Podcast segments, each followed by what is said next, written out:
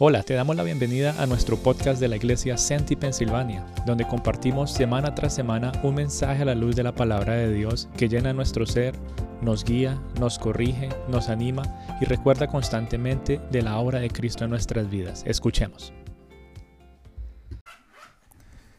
Bueno, para los que nos están acompañando por primera vez, estamos haciendo eh, un estudio del libro de los Hebreos, el libro de los Hebreos que, perdón, eh, es uno de esos libros que tal vez eh, no se ve, no se estudia y no se lee mucho porque tiene un contexto eh, muy grande del Antiguo Testamento y hace una semanita hablábamos eh, entre, entre chistes diciendo que muchas personas no leen mucho el Antiguo Testamento sino solamente el Nuevo Testamento. Pero el Antiguo Testamento nos da una revelación maravillosa de nuestro Salvador y el autor de Hebreos se encarga de una manera especial demostrarnos a cada uno de nosotros a lo largo de toda la historia del Antiguo Testamento la supremacía de Cristo, ¿sí? Cuán grande es Jesús en nuestras vidas y es lo que hemos eh, empezado a hablar desde la semana pasada y pienso que es el, el título para todo este libro, la supremacía de Cristo. Y en el día de hoy entonces nos encontramos en el capítulo 3, capítulo 3 de Hebreos.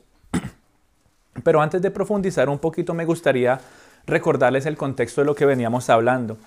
Eh, pensando un poco tal vez en la sociedad en la que tú y yo vivimos, eh, cómo nos influencia constantemente a tomar decisiones conforme a la cantidad de opciones que tenemos eh, en nuestro día a día. Y hace una semana hicimos una pregunta curiosa. Pensemos en lo último que compramos. ¿Qué fue lo último que tú compraste? ¿Y qué te llevó a ti a demorarte tanto en tomar esa decisión? Y la respuesta común fue, es que habían muchas opciones. Había muchas opciones y yo no sabía si esto era mejor o mejor esperaba un poquito más. Pero de todas las opciones que habían para la última adquisición que compraste, eh, una de las razones fue esa. Hay muchas opciones y es lo que el mundo en el que tú y yo estamos viviendo en el día de hoy nos presenta constantemente. Hay opciones eh, y lo veíamos de cosas sencillas como por ejemplo una comida, hablábamos por ejemplo de las Biblias, cuando uno va a querer comprar una Biblia, ¿qué pasa? Pero es que hay muchas opciones y estas de estudio y estas de colores y que esta la divide de diferentes maneras. Y hay opciones, opciones, opciones y uno como que empieza a dudar de la decisión que uno quisiera tomar, ¿verdad?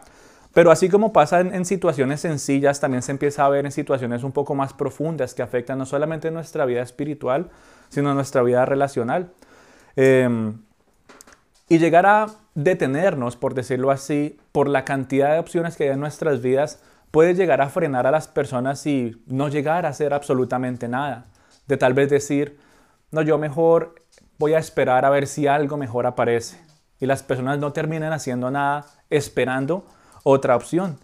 Pero también hay otro tipo de personas que a pesar de todas las opciones toman una decisión y después de que adquieren cierta cosa eh, empiezan a ver otras opciones que pudieron haber tomado y llega un poquito de como de remordimiento, si quisiéramos usar esa palabra, de pensar que lo que yo compré, que lo que yo adquirí, tal vez pudo haber sido mejor.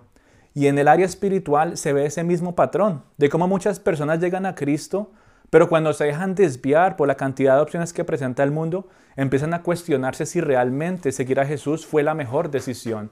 Y hasta el día de hoy tú ves cristianos o personas que se hacen llamar cristianos que tal vez llevaron una vida, un camino con Cristo hasta cierto punto, pero se empezaron a dejar a desviar por las opciones del mundo y ahora cuestionan su decisión. ¿Será que seguir a Cristo fue la mejor decisión que pude haber tomado? Y la epístola de Hebreos toca este tema de manera específica, hablando de la superioridad absoluta de Jesús, declarando que no hay nada ni nadie mejor que Él. Y al mostrar la supremacía de Jesús, empezamos a ver entonces la semana pasada cómo Cristo es superior a los ángeles, como Cristo es superior a todos los entes eh, celestiales e incluso la misma creación. Y por eso eh, el autor escribe a este grupo de personas, personas que tenían muchas opciones y estaban empezando a dudar de poner su confianza y su esperanza en Jesús.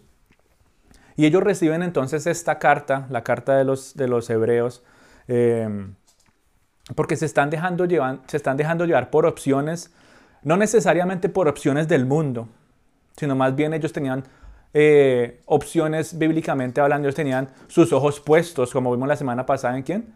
En los ángeles. Y el autor de Hebreo les dice, no, ustedes no pueden poner los ojos en los ángeles, hay alguien superior a los ángeles. Ellos estaban empezando a poner sus ojos en los viejos caminos de la religión, el viejo pacto, ¿verdad? Anulando completamente la obra de Cristo en la cruz y el nuevo pacto de Dios con el hombre. Y por esa razón entonces el autor de Hebreos toca un punto muy importante hablando de un personaje que creo que todos conocemos y es Moisés. Moisés. Y él no compara a Cristo con Moisés como para desmeritar su tarea o para desmeritar su fidelidad. No, el autor reconoce y él dice, Moisés es digno de gloria, pero hay alguien que merece más gloria que el mismo Moisés. Entonces él presenta a Moisés para hacer em, como un paralelo. Él presenta a Moisés como para resaltar aún más la grandeza de Cristo el enviado de Dios a la tierra para que pudiéramos reconciliarnos con Él, como hablábamos en la clase, para que tuviéramos o pudiéramos estar en paz con Dios, porque ese conflicto nos tenía completamente separados. Y el autor de Hebreos les está recordando a ellos, recuerden que no fue los ángeles, recuerden que no fue Moisés quien nos llevó a estar en paz con Dios, sino fue Cristo. Cristo fue el que lo redimió, Cristo fue el que lo reconcilió en esa, en esa relación con su Creador. Y si nos ponemos a, meditar un poquito en tanto que tú y yo podíamos eh, llegar a entender y conocer para realmente apreciar la supremacía de Cristo, creo que pasaríamos toda nuestra vida descubriendo cosas, ¿sí o no? Nos queda poco, una sola serie de tal vez unas pocas semanas para llegar a entender la supremacía de Cristo. Y en el día de hoy nos pasa, yo no sé cuántas veces uno está, por ejemplo, compartiendo un mensaje, uno va a la iglesia un domingo, tal vez uno está en un estudio bíblico y de vez en cuando se usan versículos, pasajes que tal vez uno ha escuchado toda la vida, que tal vez los ha estudiado, pero llega un momento en que nuestra mente y nuestro corazón como que hace un clic y como dice, ah, yo nunca lo había visto de esa manera. A pesar de tantos años leyendo la Biblia, a pesar de tantos años escuchando, no había visto la gloria de Cristo de esta manera. Y empezamos a entender a la luz de la palabra cómo Jesús empieza a revelarse cada vez más, ¿sí? Como su gloria, su perfección y su supremacía cada vez es más profunda para nuestros corazones. Y para no pasar toda la vida haciendo eso, el autor de Hebreos nos ayuda a entender muchas de estas realidades de una manera rápida y clara, mostrando y descubriendo la supremacía de Cristo poco a poco. Y en el capítulo 3 entonces vemos la supremacía de Jesús y su superioridad sobre uno de los grandes personajes del Antiguo Testamento que es Moisés. Y uno se preguntará, pero ¿por qué Moisés y no otra persona? Y ya vamos a ir viendo por qué. Pero lo hace también para motivarnos a nosotros como este, lectores de, esta palabra que sigue haciendo eco y sigue siendo em, importante en el día de hoy. No fue solamente para el grupo de personas de esa época, sino que en el día de hoy esta misma palabra sigue llenando nuestra vida y sigue animándonos a considerar que nuestra decisión de seguir a Jesús fue la mejor decisión. No hay necesidad de dudar, pero como hemos venido hablando, hay muchas cosas en nuestro alrededor que nos llevan y nos llenan de dudas y nos llevan a cuestionar de tantas opciones que el mundo en el día de hoy presenta en contra de Jesús. No, que el trabajo, que los otros dioses, que otras religiones. Ustedes saben lo que hay en el mundo.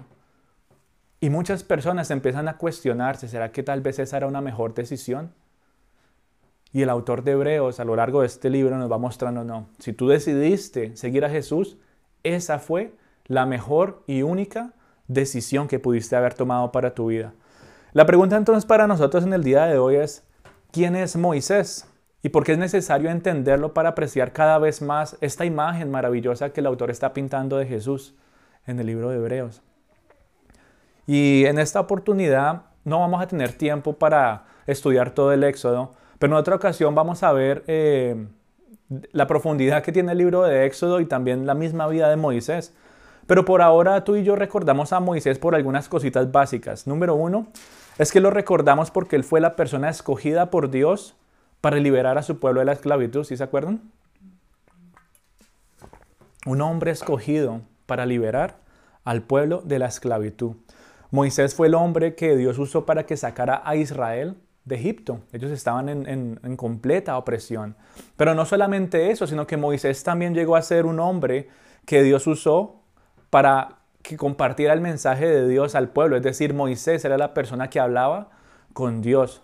Fue la persona escogida Em, para guiar física y espiritualmente al pueblo de Israel cuando cruzaron el Mar Rojo y estaban en el desierto. Si Él fue la persona asignada para que los guiara, para que les diera estatutos a seguir y llevar un estilo de vida que buscara glorificar el nombre de Dios después de salir de Egipto. Y por esto y mucho más, Moisés es digno de gloria, como dice la Biblia en Hebreos 3. Pero esa gloria no se compara con la gloria y la supremacía de Cristo Jesús. Porque aunque Moisés fue fiel a la casa de Dios, o en otras palabras, cuando habla de la casa de Dios es el pueblo de Dios, aunque Moisés fue, fue, fue fiel al pueblo de Dios, el que recibe mayor gloria es quien creó la casa. Vamos a leer entonces Hebreos 3, versículo 3. Dice, pero Dios le dio a Jesús, esta es traducción, eh, del lenguaje actual, eh, dice, pero Dios le dio a Jesús más honra que a Moisés es como cuando se construye una casa. El que la construye es más importante que la casa misma. Toda casa ha sido construida por alguien, pero Dios es quien ha hecho todo lo que existe. Y ahorita vamos a ir al versículo 5, pero aquí empezamos a ver entonces, ¿verdad? Que hay honra en Moisés, es decir, hay honra en Moisés y el pueblo de Dios, pero hay mayor honra en quien lo constituyó. El pueblo de Dios fue constituido por Dios mismo. Moisés fue creado por Dios mismo. Y para dar un ejemplo un poquito más eh, dinámico, por decirlo así, eh, imaginémonos que, Jesús estuviera en las Olimpiadas, ¿verdad? Y cuando uno va a las Olimpiadas, ve a todos estos deportistas, ¿cierto? Están haciendo cada uno de diferentes países con, con, ejercicios o deportes diferentes y de todos ellos escogen a quién? A uno, al mejor de todos en cada categoría, ¿verdad? Y van a reunirse todos los deportistas en las Olimpiadas y en el último día están todos los, deportistas, así más o menos como estamos nosotros aquí, y empiezan a preguntar, ¿y esa medalla de oro, cómo la obteniste? Y empiezan ellos a hablar de sus victorias, empiezan ellos a hablar de todas sus glorias en, en el desempeño del deporte. Y uno puede decir, no, es que yo tiré la lanza más lejos y nadie más pudo tirarla como yo, entonces yo soy el mejor que tira lanzas. Y aparece el corredor y dice, bueno, yo no tiro lanzas, pero yo fui el corredor más rápido y por eso me gané la medalla de oro. Yo soy el mejor. Y está por allá el otro que brinca y dice, no, yo es que yo pego esos saltos de aquí a allá y nadie más salta tan alto y tan lejos que yo. Yo soy el mejor. Y así imagínense en todos los deportes, todos los deportistas y todas las medallas de oro, todos contando su historia diciendo, yo soy el mejor. Y cuando llegan al final de, de la lista, ven a Jesús ahí sentado en una esquina, él mirándolos y le dicen a Jesús, ¿y tú qué? Y él les dice, yo los creé a todos ustedes. Yo soy el mejor. Ahí está la gloria de Dios, prácticamente hablando de lo mismo con los patriarcas, con Moisés, con Abraham, ¿verdad? Isaac y Jacob, todas estas personas fueron grandes, claro que sí, pero Jesús es superior a todos ellos. Y el autor de Hebreos está tratando de marcar mucho más esa realidad, no solamente con Moisés, él nombra a Moisés, pero al nombrar Moisés está llevando a los lectores a pensar en todas estas otras personas que, por decirlo así, también tenían sus medallas de oro. Y aunque todos tenían una manera de glorificarse que era justificable, sí o no, si yo tengo una medalla de oro, yo digo, bueno, pues yo puedo decir que soy el mejor, me lo gané, pero cuando nos presentamos ante Cristo, nada eso vale. Dice la Biblia que vamos a presentar nuestras coronas ante Él, reconociendo su grandeza y su majestad. Y el autor de Hebreos está tratando de llevar al lector a entender que aunque Moisés fue grande, hay alguien mucho mayor y dando más sentido a la decisión que hemos tomado. Cristo es la mejor decisión. Y yo creo que ustedes van a salir con esa palabra grabada en sus cabezas. Desde la semana pasada la vamos a estar repitiendo. Cristo es mejor, Cristo es superior y Cristo es la mejor decisión. Y por esa primera razón, Jesús es digno de mayor gloria que Moisés. Cristo hizo la casa, Cristo hizo a Moisés. La pregunta ahora es para nosotros, ¿cómo fue la fidelidad de Moisés? Porque aquí nos empieza a hablar de que él fue fiel a la casa de Dios, él fue fiel al pueblo de Dios. ¿Cómo eso exalta el nombre de Cristo? ¿Cómo la fidelidad de un hombre del Antiguo Testamento me hace ver a Cristo más grande? Y su fidelidad entonces la empezamos a ver de muchas maneras. Moisés, de todas las personas del Antiguo Testamento, fue una de las personas que fue más obediente al mandato de Dios. Todo lo que Dios le dijo a Moisés que hiciera que hizo Moisés, él fue y lo hizo. Todas las veces que Dios le dijo a Moisés que fuera a hablar con Faraón, ¿qué hizo Moisés? Él fue y habló con el Faraón. Por todo el lugar que Dios le dijo a Moisés que se llevara al pueblo y los guiara en el desierto, ¿qué hizo Moisés? Él fue y guió al pueblo a donde Dios los mandaba, aun cuando no había lógica, aun cuando el pueblo los empezaba a señalar y cuestionar, cuando se quejaban diciendo nos hubiéramos quedado mejor en Egipto donde habían cebollas, nos hubiéramos quedado mejor en Egipto donde hubiéramos tenido al menos un mejor lugar donde morir. Y se les estaba olvidando que habían salido de una esclavitud, de una opresión, y ellos querían volver allá. Pero Moisés siguió siendo obediente, fiel a la casa de Dios, guiándolos a un lugar de reposo, a un lugar de descanso, aun cuando el pueblo mismo estaba necio y no quería entender. Y de manera milagrosa entonces Dios usa a Moisés para llevar al pueblo de Israel al otro lado del Mar Rojo, abriendo las aguas, ¿cierto? La historia que creo que todos conocen, y llevándolos a un lugar seguro. Todos los egipcios quedaron allá atrás y ya nadie más los estaba persiguiendo. Ellos ahora estaban siendo atacados por su propia carne, por sus propias pasiones, por sus propios malos deseos. Y Moisés, siendo obediente al mandato de Dios, estaba llevándolos a ellos a aprender un nuevo estilo de vida a través de los mandamientos que Dios le dio. Pero entonces vemos que Moisés entonces fue fiel. Por eso la Biblia en Hebreos 3 nos dice, Moisés fue fiel al mandato de Dios. Él fue obediente. Y por eso, hasta el día de hoy, Moisés es digno de gloria, ¿cierto? Uno dice Moisés y todos los cristianos automáticamente dicen, sí, claro, el mar rojo, el rescate de los, de los israelitas en, Egipcio, en Egipto, los diez mandamientos. Cuando uno escucha Moisés, uno como que se imagina la historia bíblica, por decirlo así, en resumen del Antiguo Testamento de la primera parte. Y él es digno de gloria por eso y por muchas otras cosas más. Al salir de Egipto, Moisés es la persona que le da estructura al pueblo de Dios. Porque antes ellos eran esclavos. Ellos todos hacían lo que les mandaba hacer el faraón. Golpeados, latigados, ¿verdad? Pero cuando salen de Egipto, ¿qué pasa? Ellos son libres, pero ya no saben qué hacer porque llevaban 400 años viviendo bajo cierto estilo de vida, bajo ciertos fundamentos en los que ellos ya no sabían cómo vivir como una persona libre. ¿Y qué hace Moisés? Moisés entonces empieza a darle estructura a este pueblo de Dios, guiándolos en el desierto, guiándolos con el consejo de Dios. Sí, Moisés era la persona que hablaba directamente con Dios.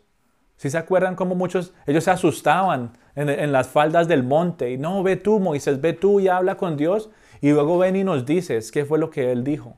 Y bajaba Moisés en toda la gloria el resplandor de estar en la presencia del Señor y ellos se asustaban. ¿Y por qué brillas tanto, Moisés? Él tenía que esconderse.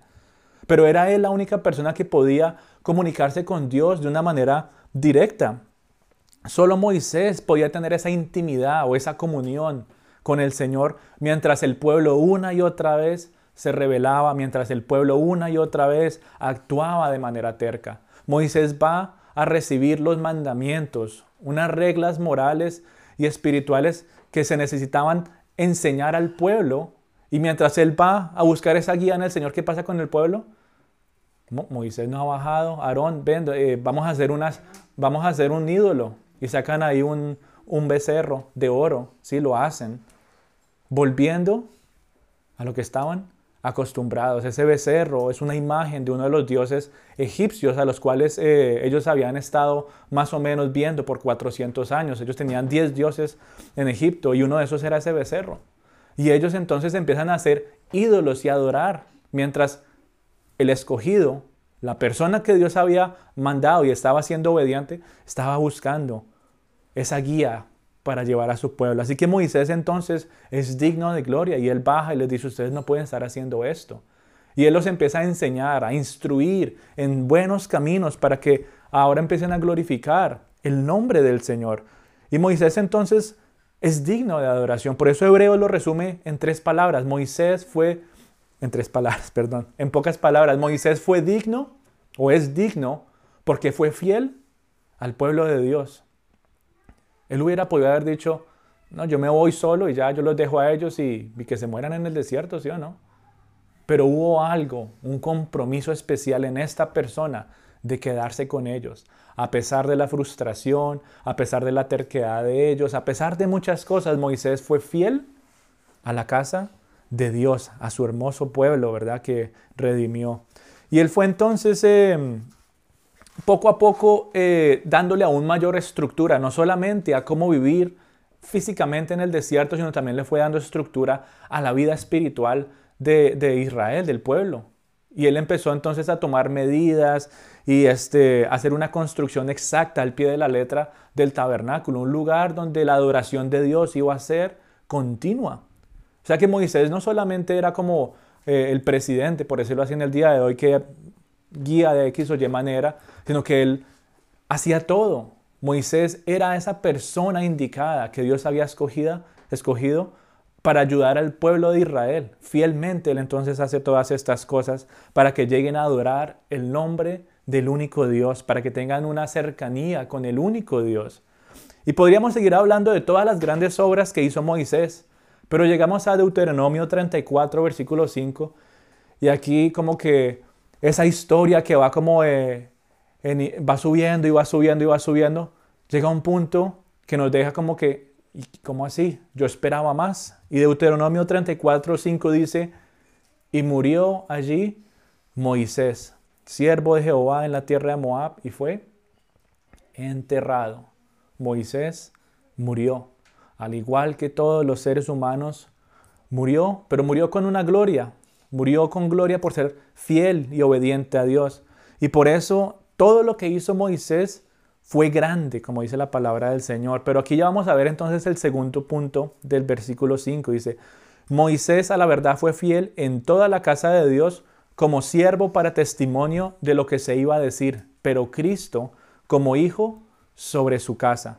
Y aquí hay dos palabritas en las que me gustaría centrar el segundo punto de este mensaje y es que ya vimos que había cierto tipo de fidelidad de parte de Moisés para el pueblo de Dios. Y hay una imagen directa con la fidelidad de Cristo con nosotros, el pueblo de Dios. Pero aquí hace una diferencia que nos empieza a mostrar la supremacía o la grandeza de Cristo. ¿Cómo presenta Moisés en este pasaje? Como siervo, dice ahí, en toda la casa de Dios como siervo, para dar testimonio de lo que se iba a decir.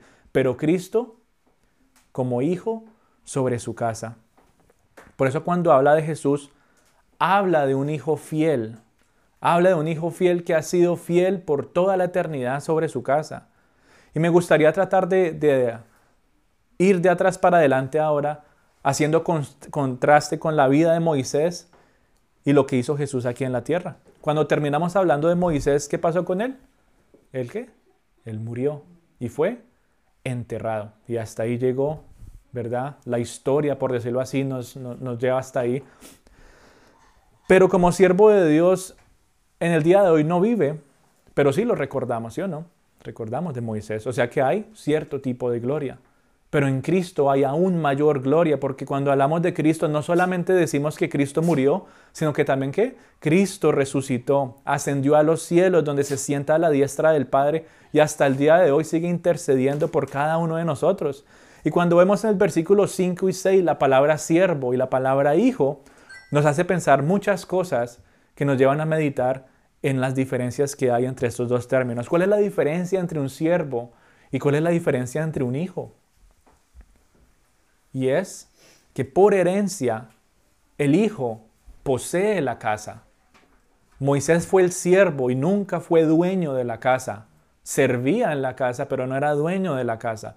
Cristo es el hijo fiel que posee la casa y se hace señor sobre la casa para proveer a la casa. Pero ¿qué hace un siervo? El siervo no posee nada. Él no es dueño de nada. ¿Qué hace el siervo? Solamente obedece, sirve, solamente escucha la palabra del dueño y hace conforme a lo que se le ha dicho. Los siervos reciben su provisión de parte del dueño, pero el siervo no provee a la casa. Y lo hemos visto y culturalmente hablando pasa de la misma manera. Uno no ve siervos dando su propia dádiva para qué? para, pagar a los demás, no, el siervo simplemente recibe su paga. El siervo obedece. El siervo no es dueño del lugar donde trabaja. Creo que en nuestros países eh, em, se ve eso, la persona que va y que ayuda en la casa y lo que sea, y uno le paga y claro, tienen muchas libertades dentro de la casa, pero no son dueños de la casa, no aportan nada para el crecimiento y la formación de la casa, ¿cierto? ¿Qué hacen? Simplemente hacen lo que uno les diga que hagan. Eso es un siervo fiel. Y se está refiriendo a Moisés de esa manera. Fue un siervo fiel. Es digno de gloria, es digno de que lo exalten. Pero él murió y fue un hombre más. Pero Cristo no es un siervo nada más. Él fue el mejor siervo, pero también es el hijo, el heredero de esta casa. Él es dueño del pueblo de Dios.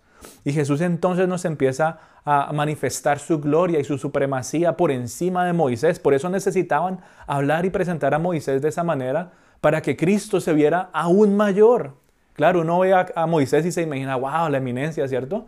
Y cuando uno pone a alguien por encima de Moisés, uy, yo pensé que esto era lo mejor, pero hay algo más grande. Y es Cristo, Jesús, nuestro Salvador y nuestro Mesías. Así que de esa manera entonces el, autor de Hebreos presenta a Jesús. Jesús posee la casa de Dios. Jesús posee el pueblo. Tú y yo somos posesión de Dios. Somos posesión del Hijo. Y ahora Él gobierna sobre nosotros. ¿Qué estaba haciendo Moisés en esa época? Estaba tratando de gobernar, pero realmente no podía gobernar. Él simplemente podía presentarles la guía de cómo vivir. Y el pueblo dirá, bueno, yo miro a ver si le hago caso o no. ¿Y qué pasó con el pueblo? No obedeció y por 40 años, un viaje que hubiera durado máximo seis días, por 40 años por su terquedad, tuvieron que estar vagando para arriba y para abajo por todo el desierto porque no pudieron llegar al lugar de reposo. Moisés no proveyó al pueblo en el desierto. ¿Quién proveyó para ellos maná? Dios mismo fue el proveedor. O sea que Moisés hizo muchas cosas que necesitó, wow. Pero poco a poco empezamos a ver que hubo alguien mayor que sigue resonando en nuestros corazones hasta el día de hoy. Y es por eso que en Cristo Jesús tú y yo tenemos nuestra confianza y la gloria de nuestra esperanza. Termina el versículo 6 eh, aquí hablando. Pero como hijos sobre su casa, la cual casa somos nosotros si retenemos firmes hasta el fin la, la confianza y el gloriarnos en la esperanza. ¿Dónde está nuestra esperanza? ¿Dónde está nuestra confianza? está puesta en todas las otras opciones que el mundo nos está presentando en el día de hoy? ¿O nuestra esperanza y nuestra confianza está puesta en Cristo, el mejor siervo, el Hijo único, heredero de todo el pueblo del Señor? Jesús como Hijo es heredero y posee la casa. Y dice primera de Pedro 2.9 que nosotros somos pueblo escogido. ¿Sí? Nosotros fuimos santificados, escogidos. Pueblo mío eres tú, dice Pero vosotros sois linaje escogido, real sacerdocio, nación santa, pueblo adquirido para posesión de Dios, a fin de que anunciéis, las verdades de aquel que os llamó de las tinieblas a su luz admirable. Pues vosotros en otro tiempo no erais pueblo, pero ahora sois pueblo de Dios. No habíais recibido misericordia, pero ahora habéis recibido misericordia. Es una imagen muy, muy similar a la condición del pueblo de Israel cuando estaban en Egipto. Antes no eran una nación santa, estaban llenas de ídolos. Antes estaban en las tinieblas, la opresión y la esclavitud de Egipto. Antes pertenecían a otro rey, por decirlo así, al faraón. Antes pertenecían a otra servidumbre. Pero después de haber sido salvos, ahora pertenecían a Dios. Se suponía que ahora iban a servir a un mejor em, eh, dueño. Y aquí nos presenta Primera de Pedro la misma realidad para nosotros. Tú y yo estábamos en una condición similar a la del pueblo de Israel. Estábamos tal vez no en Egipto, pero sí estábamos cautivos. Tal vez no con la opresión del faraón, pero sí estábamos esclavos de nuestros pecados. Tal vez no estábamos adorando estatuas y tal vez no estábamos adorando becerros de oro, pero si estábamos sirviendo nuestra, nuestra propia carne, estábamos buscando eh, suplir la necesidad de las eh, malas pasiones, la concupiscencia de la carne que nos lleva a rebelarnos contra Dios y todo eso nos estaba condenando a la muerte por toda la eternidad. Pero Jesús vino a este mundo para liberarnos de la esclavitud del pecado. Jesús vino a este mundo a traer perdón. Jesús vino a este mundo a llevarnos y a guiarnos a un lugar seguro, a un lugar de reposo. Y ahí es donde entra nuestra fidelidad como la de Moisés, Así como Moisés fue un fiel siervo, tú y yo somos unos fieles siervos ante el dueño, ante el Hijo que es Cristo, Jesús. Somos y deberíamos ser obedientes. Ya tú y yo tenemos la, salvación asegurada. Ya tú y yo sabemos que vamos a llegar a un lugar de reposo, pero por el pecado que está en el mundo, estamos como peregrinos en esta tierra. Tal vez ya no por la desobediencia, como el pueblo de Israel que tuvo que estar en el desierto, pero ahora tú y yo tenemos que esperar en este mundo y tenemos que vivir de cierta manera para glorificar el nombre de Dios, para mostrar más su grandeza. Cada día más. No que eso nos vaya a llevar al cielo, sino que es nuestra manera de agradecer y glorificar el nombre de Dios por lo que Él ha hecho por nosotros. Yo anhelo llegar a ese lugar de reposo, pero mientras llego, también anhelo glorificar el nombre de Dios y como dice este Primera de Pedro, también anhelo anunciar las virtudes de aquel que me llamó y me dijo, eres escogido, eres adquirido y eres posesión de Dios. Yo anhelo eso. Y vemos entonces a Moisés trayendo entonces una salvación temporal, por decirlo así, al pueblo de Israel, guiándolos a cruzar las aguas de un cuando las aguas se abrieron de un extremo a extremo, ¿cierto? Moisés Em, lleva a su pueblo, les dice, eso es lo que tenemos que hacer, prepárense. Y cuando se encuentran en el borde, en lo que pareciera ser un camino cerrado, dice, ya hasta aquí llegamos porque no tiene lógica, hay agua allí, ¿qué vamos a hacer? Ya vienen los egipcios, mire, vienen con todos sus carruajes y quejándose una vez más el pueblo ante Moisés. ¿Qué hace Moisés? Él clama a Dios y le dice, ¿tú qué me preguntas? Ya tú sabes lo que yo puedo hacer. Ya yo no te mostré todo lo que hice con el faraón y con todos sus dioses. Los destruí completamente. Y ahora me vas a decir que no puedes pasar de un lado al otro, que no los voy a poder salvar ahora de seres humanos. Y Moisés pone su vara en el agua y las aguas se abren de un extremo a otro extremo para que el pueblo pueda cruzar sanos y salvos a un lugar seguro. Y en el día de hoy hay un mayor Moisés, un mejor Moisés, hay alguien supremo que se llama Cristo, que no solamente abrió las aguas, sino que abrió sus brazos de extremo a extremo, ofreciendo una salvación eterna a cada uno de nosotros. No para que pasara solamente un pequeño grupo de personas, sino que para que pasaran naciones completas. Hasta el día de hoy muchos siguen pasando. Sus brazos fueron extendidos de extremo a extremo trayéndonos esa salvación para que nuestros pecados fueran perdonados. Y no solamente para un grupo específico de personas, sino para que todo aquel que crea en Él, que lo crea en su corazón, que lo confiese con su boca y lo crea en su corazón, para ellos son la salvación. Ellos llegan a ser pueblo de Dios, posesión adquirida, porque Cristo pagó el precio. No solamente nos pasó de un lado al otro para que no nos persiguiera más el, el que nos quería esclavizar. No solamente eso, sino que ahora nos llevó a una mejor servidumbre. Ahora nos llevó a un mejor lugar donde podemos vivir para Él y no para la otra persona, es decir, el pecado que me tenía esclavizado y con cadenas. Ahora tú y yo estamos libres esperando llegar a ese lugar de reposo. La gloria entonces la vemos mayor en Cristo Jesús. La gloria suprema la vemos en nuestro Salvador.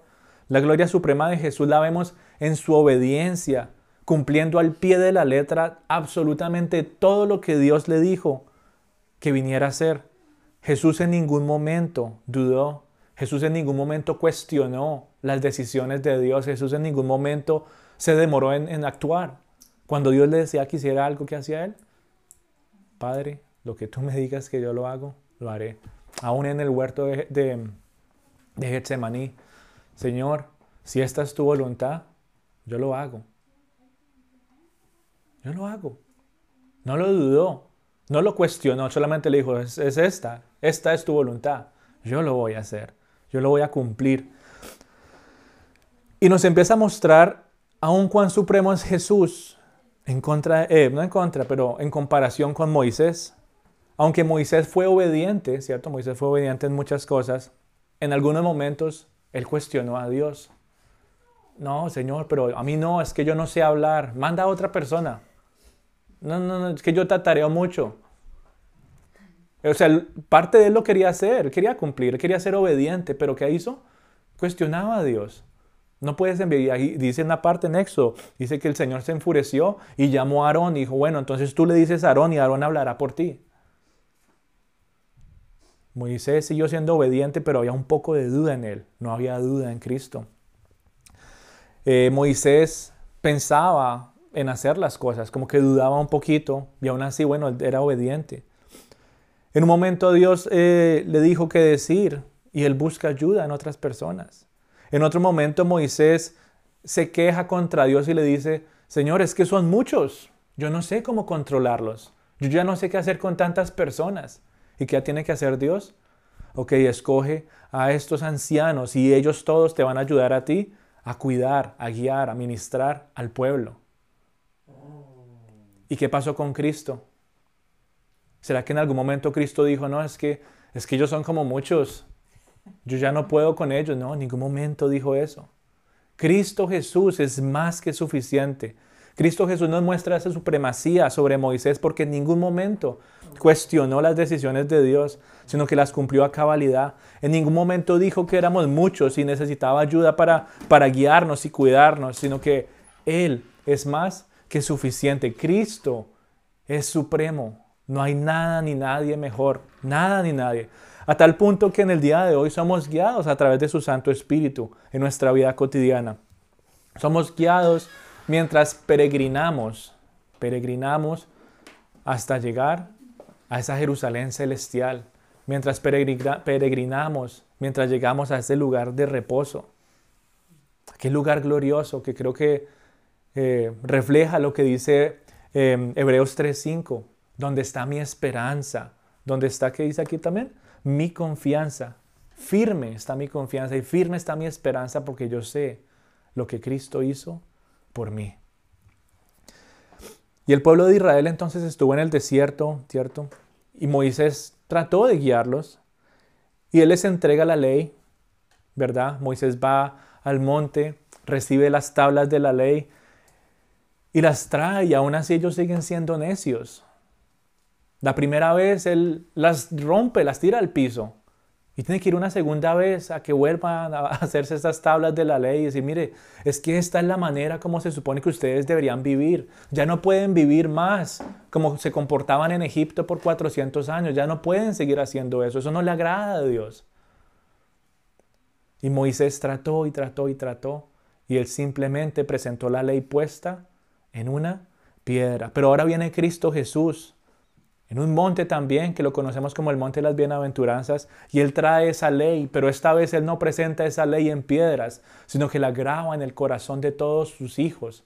Él la graba en el corazón de todos aquellos que son pueblo adquirido, posesión santa.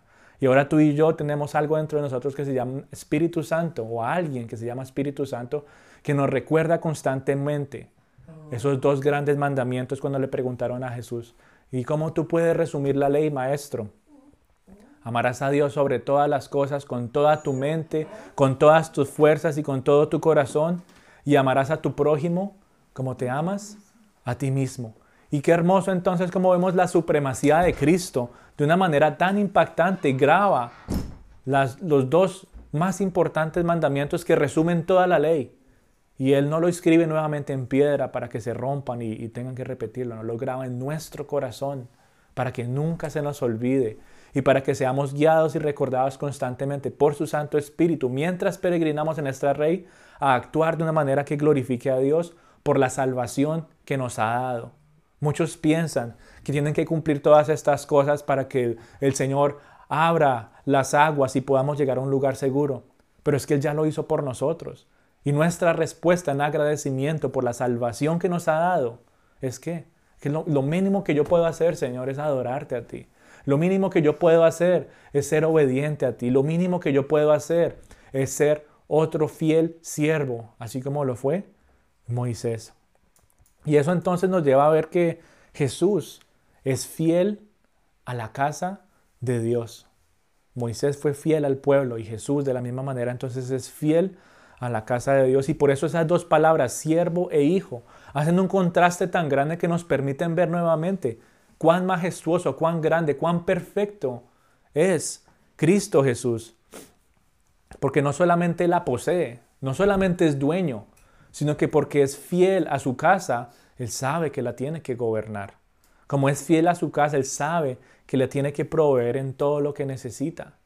Y volvemos nuevamente a, Moisés y volvemos nuevamente al Antiguo Testamento y si nos quisiéramos ir un poquito más para atrás y pensar en Abraham, cuando Dios le dice que sacrifique a su hijo, ellos van subiendo al monte, ¿verdad? Y nos presenta nuevamente una imagen de Cristo, de la salvación y aquel sacrificio que iba a haber por nosotros, pero nos muestra a Cristo como alguien superior.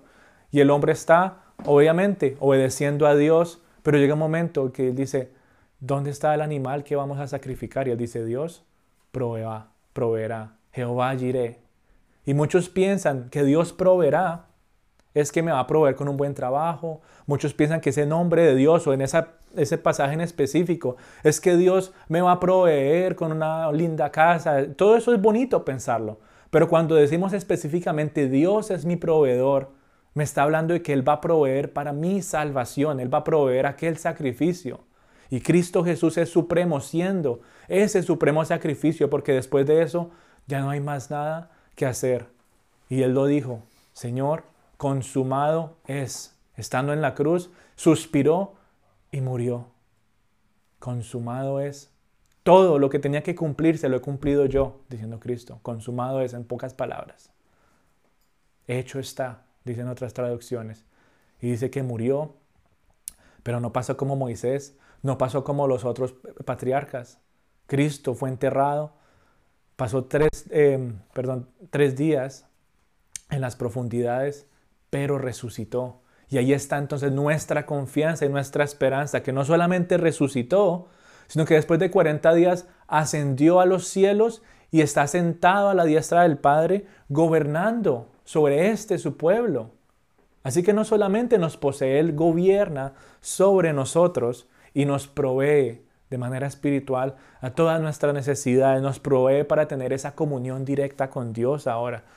Eh, Él nos sigue guiando en todo momento. Por eso Jesús es digno de mayor gloria, porque gracias a Él, la casa de Dios, el pueblo de Dios, que en el día de hoy es la iglesia, es decir, tú y yo, los que estamos aquí sentaditos y todo cualquier otro grupo de personas que se reúnan para glorificar y buscar el nombre de Dios, ese cuerpo, esa iglesia de Cristo, le pertenece y es gobernada por Él. Ahora tú y yo podemos tener una comunión directa con Dios antes, ¿quién era el que iba a hablar con Dios? Moisés. Y volvía y, ¿y qué mandó decir el Señor? ¿Y ¿Nos regañó? ¿Si nos mandó regañar o no? Sí, los volvió a regañar. Pero ahora tú y yo no tenemos que depender de nadie porque Cristo fue ese último intermediario por ti por mí. Y ahora ese camino quedó abierto para que podamos ir directamente a su presencia, a la presencia de Dios y tengamos esa comunión, esa intimidad para que podamos buscarlo constantemente. Antes el pueblo dependía de Moisés para hablar con Dios. Antes dependían de ellos para, para escuchar lo que él decían, pero igual ni le hacían caso. Él era el intermediario. Y no había una comunión o no había una conversación directa entre el pueblo y Dios. Pero en el día de hoy, la iglesia, tú y yo, podemos tener ese cara a cara con Dios podemos tener ese tiempo de comunión directa con Dios, no solamente como iglesia, sino también de manera personal, en aquellos momentos en los que tal vez estamos en nuestro devocional, en la mañana, en el carro, en aquellos momentos críticos en los que tú dices, Señor, te necesito. Pero se imagina uno, ¿dónde está Moisés? Tengo que ir a buscarlo para que le diga a Dios que lo necesito. No, Cristo lo hizo por ti. Señor, yo te necesito. Y pensar en esa hermosa realidad nos lleva a nosotros a adorarle de una manera única. ¿Cómo no darle la gloria suprema a Cristo por tan semejante regalo que, que nos ha dado? ¿Cómo no reconocer la supremacía de Cristo al redimirnos? ¿Cómo no darle la suprema, reconocer la supremacía de Cristo al guiarnos en nuestro día a día? ¿Cómo no reconocer la supremacía de Cristo al ver su obediencia al Padre y ver todo lo que tuvo que hacer? Y yo a veces pongo eh, en mente estas cosas. Yo, Señor, si eso hubiera sido yo, yo no había llegado ni a la mitad del camino. ¿Cómo no darle las gracias a Dios por enviar a su Hijo? Hijo que heredó este pueblo y supremo Salvador que obedeció al pie de la letra. Todas, a todas las is les puso el puntico, a todas las T las cruzó. Dijo, todo, absolutamente todo lo necesito cumplir. Y así lo hizo. ¿Cómo no reconocer la supremacía de Cristo al salvarnos en aquel madero, extendiendo sus brazos de un extremo a otro para que pudiéramos llegar a la salvación? ¿Cómo no reconocer la supremacía de Cristo, resucitando entre los muertos y ascendiendo a los cielos? Jesús es más glorioso. Jesús es superior a Moisés y en nuestro contexto actual, Jesús es más glorioso y superior a cualquier persona, a cualquier pastor, a cualquier siervo de Dios, porque pasa lo mismo que pasaba en el Antiguo Testamento. Ellos le estaban hablando que no, tal vez volvamos a las enseñanzas de Moisés, tal vez volvamos a cómo Moisés nos estaba llevando a vivir. Y el autor de Hebreos les dice, no, no, es que ustedes no han entendido. No hay necesidad de volver, Cristo es superior. Y en el día de hoy muchos ponen su confianza, sus ojos, su seguridad en otra persona, que en el pastor de, de la iglesia, que en el siervo de Dios. Y esta misma realidad se aplica para nosotros. De todas esas opciones, y aunque no, no sean malas personas, ¿sí? siervos y pastores y personas, amigos y familia, son buenas personas, entre comillas, hablando de, de que nos, nos quieren ayudar, pero no son supremos a Cristo. Mis ojos necesitan estar puestos completamente en quién? En mi Salvador.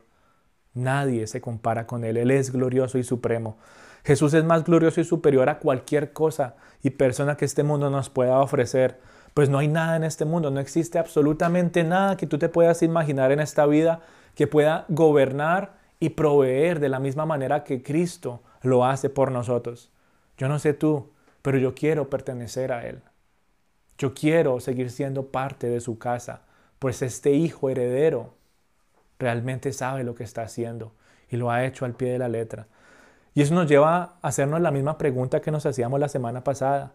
De todas las opciones que el mundo ofrece para gobernarte, de todas las opciones que el mundo ofrece para proveerte, e incluso para que te sientas como que perteneces a algo, ¿cuál es la mejor y la única opción para ti? Nos hace pensar, ¿será el sistema social? ¿Serán las reglas morales que constantemente están cambiando que es lo que más me conviene?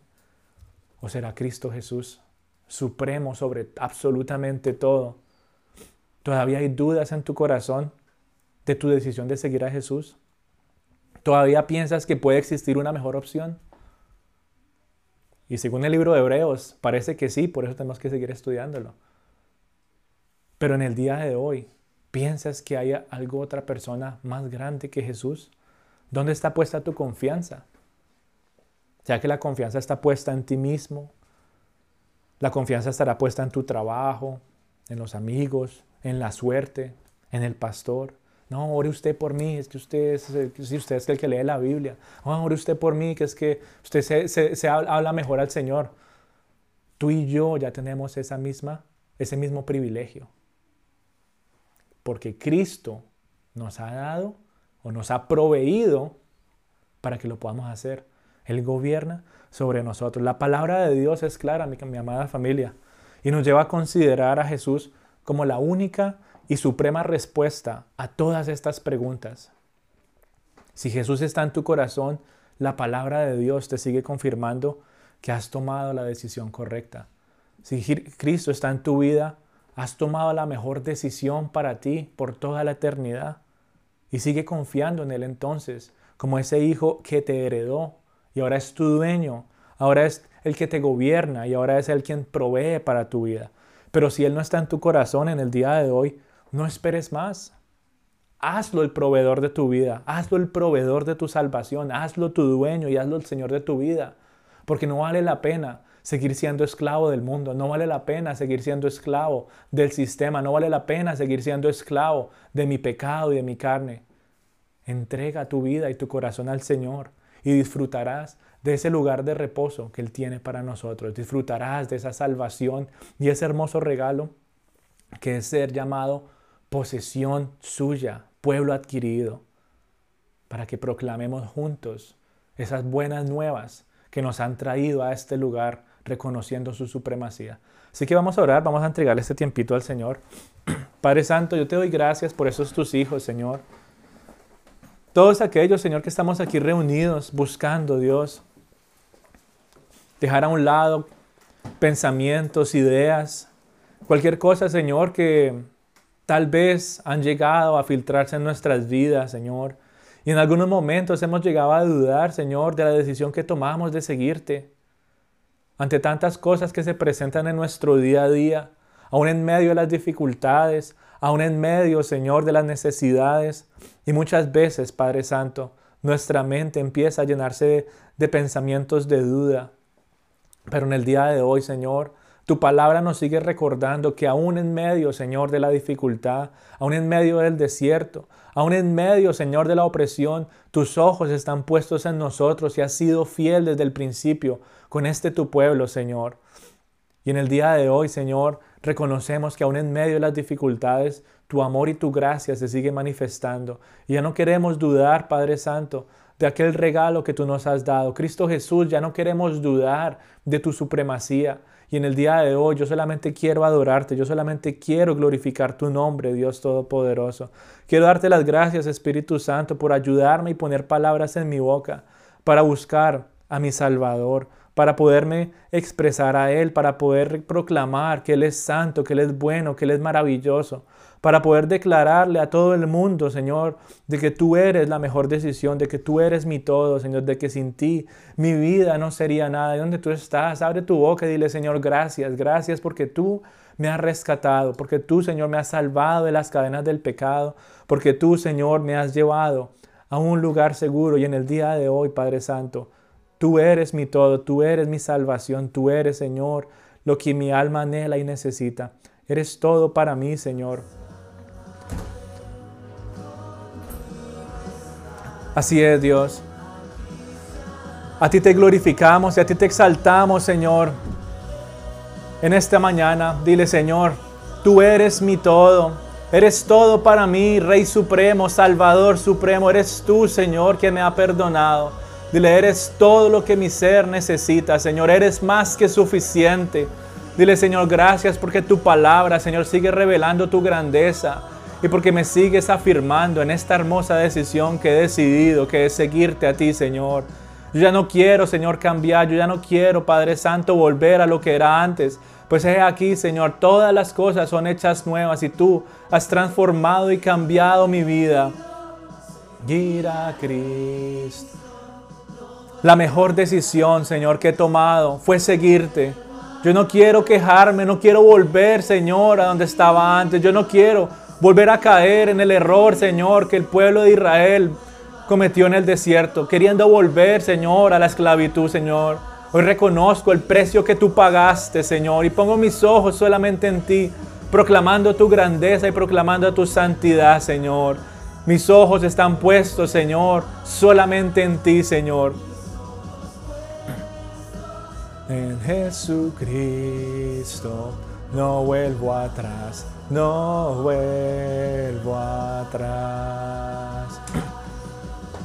Cántale ahí donde tú estás, órale al Señor, abre tu boca y dile Señor, tú eres mi todo, tú eres la roca de mi salvación, tú eres aquel lugar seguro, Señor, tú eres mi consuelo, tú eres mi guía, tú eres mi buen pastor y solamente a ti te exaltaré por el resto de mis vidas.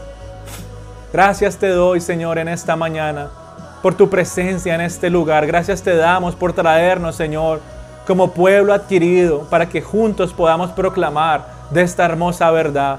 Tú eres nuestro todo, Señor, y nuestra iglesia depende solamente de ti, Señor. Yo te quiero dar gracias, Señor, por este pueblo, Señor, que ha reunido en el día de hoy.